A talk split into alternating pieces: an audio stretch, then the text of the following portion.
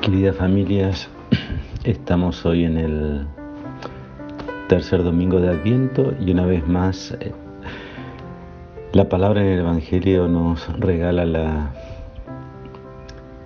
la persona de Juan el Bautista, el precursor, en la mirada del Evangelio según, según Juan, San Juan.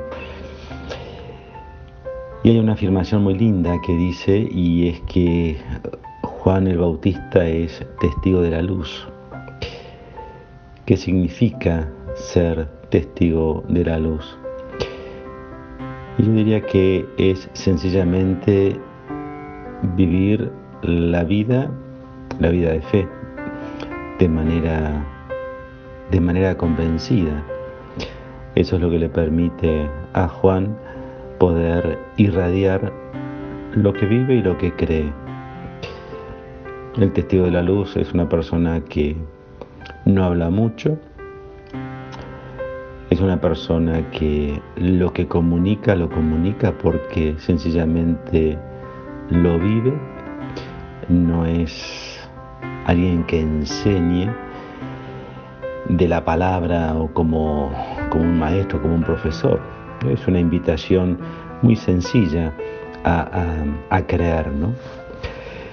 Y creo que este tiempo de Adviento es una linda oportunidad de ir descubriendo y agradeciendo aquellos, aquellos, perdón, aquellos pequeños testigos de luz que a lo largo de nuestra vida, más larga, más corta, de acuerdo a la edad de cada uno de nosotros, han ido acompañando y nos han permitido el encuentro con el Señor, han logrado lo que dice el Evangelio, ¿no? Han logrado allanar el camino para que nosotros podamos encontrarnos con Dios.